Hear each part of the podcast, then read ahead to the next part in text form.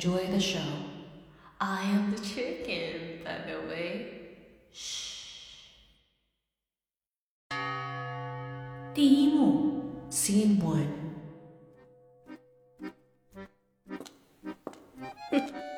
我知道，你们都觉得我精神失常。我已经很久没有说过话了。呃，不不不，我指的当然不是自言自语，或者是那些无意义的交谈。我向橱窗里的伙计指了指面包，他帮我拿了一个。有时候为了多说两句，我会告诉他：“啊，可我要的是旁边那个。”他问我：“是这个吗，女士？”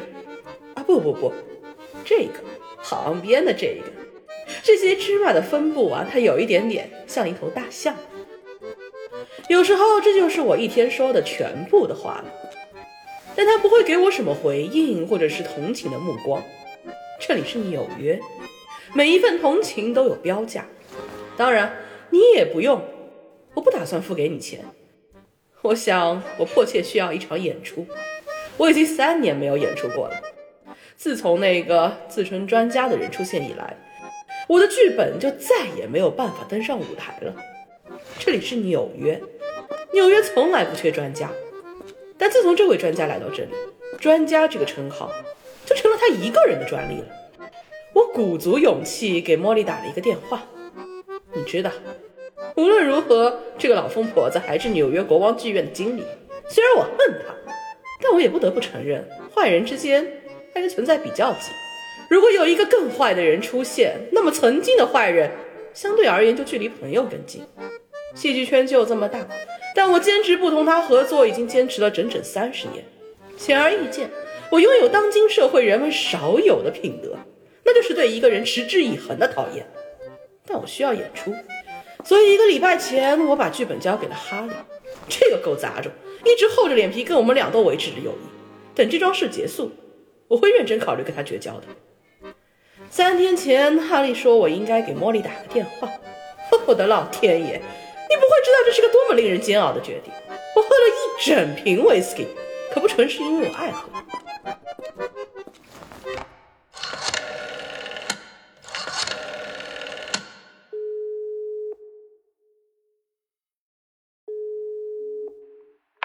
嗨，你好，请问是哪位？那简直糟透了！我宁愿跟一个所谓的戏剧评论家说话。他听起来完全不惊讶。这个虚伪的女人，如果有利可图，她能跟她的杀父仇人谈笑风生。别用这该死的一支枪跟我说话！我不是故意的，这也不能怪我。啊，你知道，我们的戏一旦走红，就会被人斥巨资买下，在遥远的东方演出。他们那儿的演员演戏啊，就是这样说词儿的。哈利说：“你想在国王剧院演一出戏？”哦，是的。如果有人想在纽约一炮而红，他一定会把演出的剧院选在国王剧院。我没想到你会亲自给我打电话，我以为会是你那位难缠的经纪人呢。好吧，尽情的嘲笑我吧。我的经纪人已经离我而去了，你没听说过吗？我已经整整三年没有演过戏了。天哪，我没有听说过这件事，我很抱歉。他倒也没有死，他只是不当我的经纪人了。哦，可怜的奥利维亚，我想你一定度过了很艰难的日子，大家的处境都很糟糕。我们还是说回正事儿吧。我听哈利说，剧院正好需要一场演出，而我有一出绝妙的好戏。更重要的是，我们完全可以使用塔图罗斯家族的最后一代的布景。我明天就可以演。当然，亲爱的，我和哈利都读过了你的剧本。他妙极了，那我们还等什么呢？我已经排练的非常熟练了，每一句台词的分寸把握我都练得炉火纯青，准能让那些最挑剔的观众都交口称赞。李伟，我很希望马上就能够看到这部戏，可是明天还不行。为什么？你知道的，总是有很多麻烦事要处理。我可不知道，我能明白你的心情。你不明白，我当然明白。如果你明白，就不会把我的心伤透。老天呀，那都是三十多年前的事儿了，你何必如此揪着不放呢？我会在你的葬礼上放下这一段的。得了吧，戏的事儿我会去想想办法。我喜欢你的剧本，只是有一点点地方需要修改。你真应该早点给我打电话。他还是那么自大。他一定因为我不得不向他求助而得意极了。我的剧本没有任何地方需要修改，每一个句子都准确的待在他应该待的地方，每一个。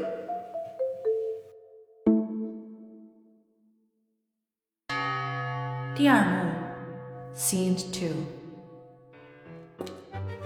一个外星人从纽约旅行回来后，用这样的话形容他所看到的一切：纽约是一个用谎言统治、用沉默抗议的地方。人们古老而又愚蠢。当他们出生，他们失声痛哭。他们一半以诗歌为生，一半对诗歌过敏。他们一半充满怀疑，以此来实行惩罚。一半从不怀疑，以此来从不犯错。他们一半的土地侍奉君主制，而另一半恐惧是这片土地上真正的皇帝。我喜欢这段台词，他们诗意又有力量，只是恐怕我们需要稍作修改。这是我从专家那里得到的意见。我讨厌那个老古董。可是如果我们想顺利演出，我们就得听他的。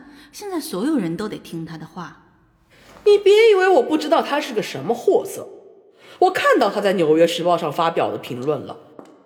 以前我以为戏剧评论家只是一些烦人的蜜蜂，虽然他们又吵闹又扎人，但起码他们还能授粉。现在这位是一只纯粹烦人的苍蝇，一天到晚问问问问问问，把他从他奶奶那边传下来的老掉牙的言论粘得到处都是。天哪，这是二十世纪的纽约，不知道的还以为是十七到二十世纪的东方呢。哦，我喜欢这个比喻。你当然喜欢，我写进剧本里了。那位伟大的专家难道没有对此发表看法吗？我在邮寄给他之前把这句删掉了。你不能删掉，这是我的剧本。除非你希望这部剧永远无法上台。我当然不希望，那就得删掉它。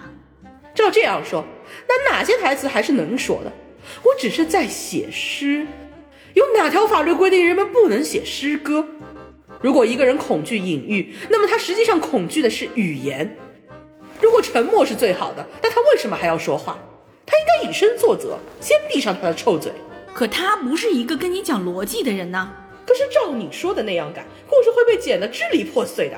你可以把剩余的一些局部放大，比如说买面包的细节，我们可以用一些现代性的方法包装一下那头芝麻做成的大象，或者或者你可以挖掘挖掘这位伙计的故事，他为什么想要成为一家面包店的伙计呢？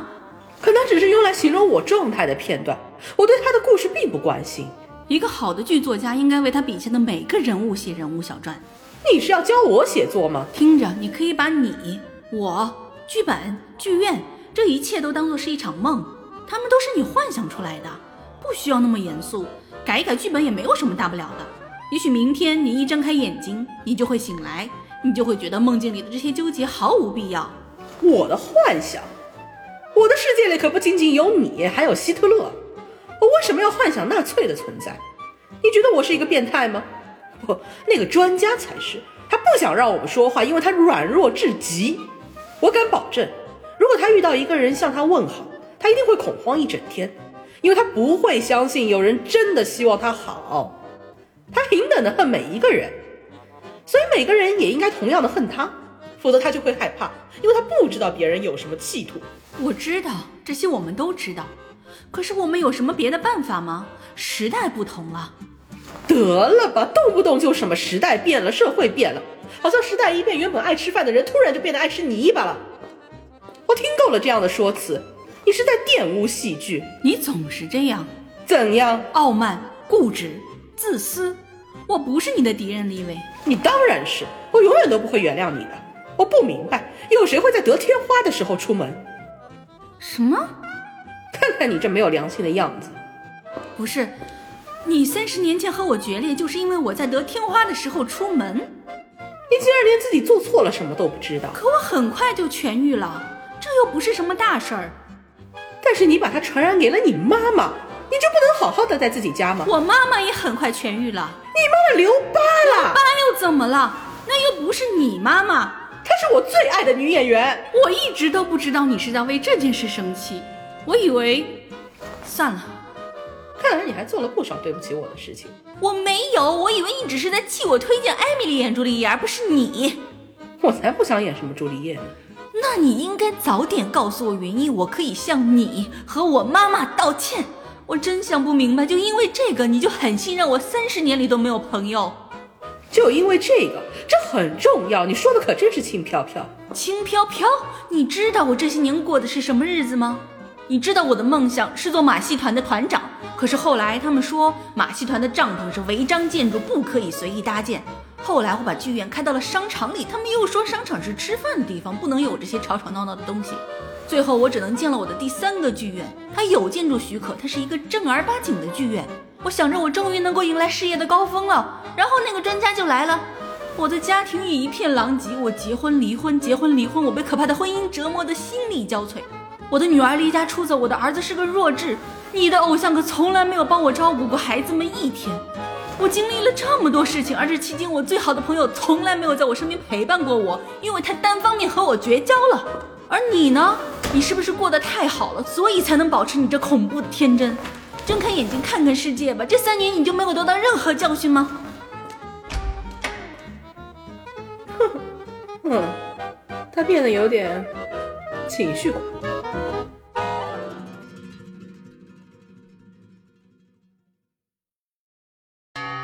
第三幕，Scene Three。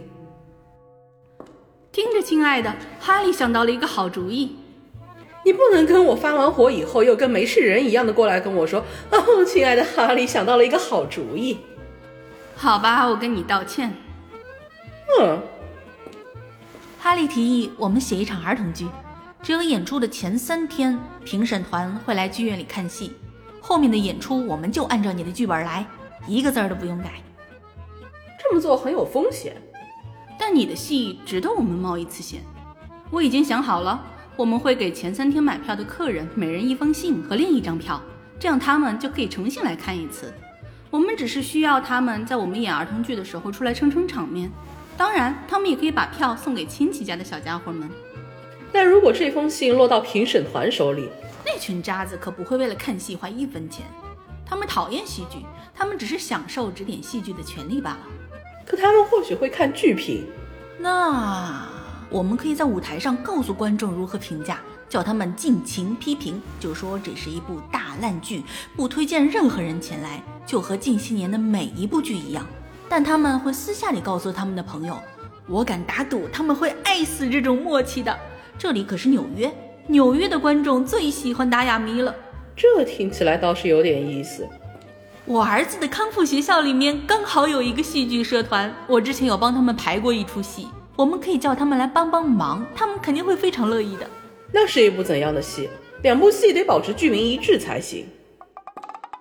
这是关于一只鸡的故事。有一只鸡，它总觉得自己成年以后就会飞，一直夸下海口，嘲笑农场里的那些猪和羊。在它成年那天，它真的咬了咬牙，飞出了农场那个足足有三只鸡那么高的矮墙。小动物们惊叹不已，原来它真的会飞呀！我们误会它了。不久，这只鸡回来了。它的两只翅膀全部折断，羽毛被连根拔出，非常凄惨。他告诉小动物们，有一天他正在天上自由地飞翔，突然农场主发现了他，用猎枪击中了他的翅膀。为了让他不再逃跑，农场主折断了他的双翅，拔下了他的羽毛。小动物们充满同情，这原本是一只会飞的鸡呀。他得到了整个农场所有动物的一致尊重。折断的翅膀就是他的军功章。每个动物幼崽都是听着勇敢的鸡的故事长大的，这让这只鸡觉得，当初它狠狠心自己折断了自己的翅膀，是非常值得的。就是这样一个愚蠢的故事。你知道他们是一群弱智儿童，他们就喜欢童话故事，而且里面有一半的儿童就像那群小动物一样崇拜那只鸡。这听起来和这里是纽约真是一分钱的关系都没有。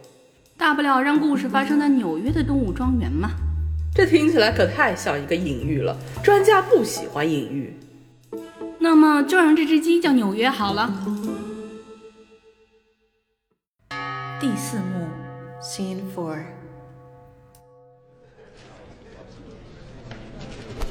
Ladies and gentlemen, welcome to New York. And guess what?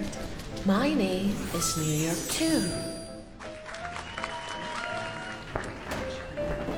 我看到那个老头了，坐在第一排正中间的位置，他可真恶心。我已经交代过我儿子，当他扮演的洒水车洒水的时候，会向那个位置多洒一些。我特地灌的脏水。干得漂亮！你的儿子他很不错，他是一辆称职的洒水车。他听到会非常高兴的。听着，我非常感谢你为这部戏做的一切。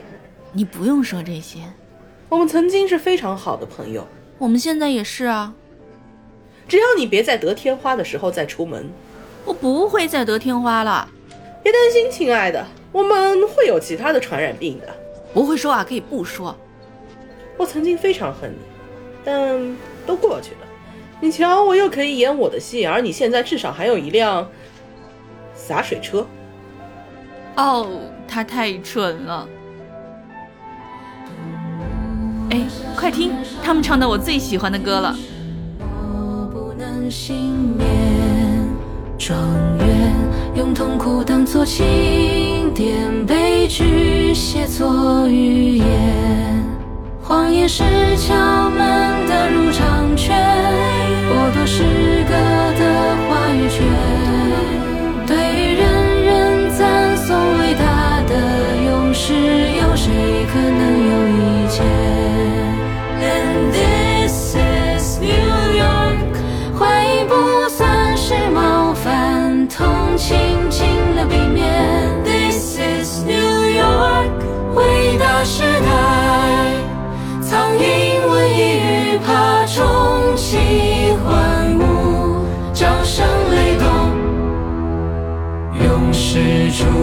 참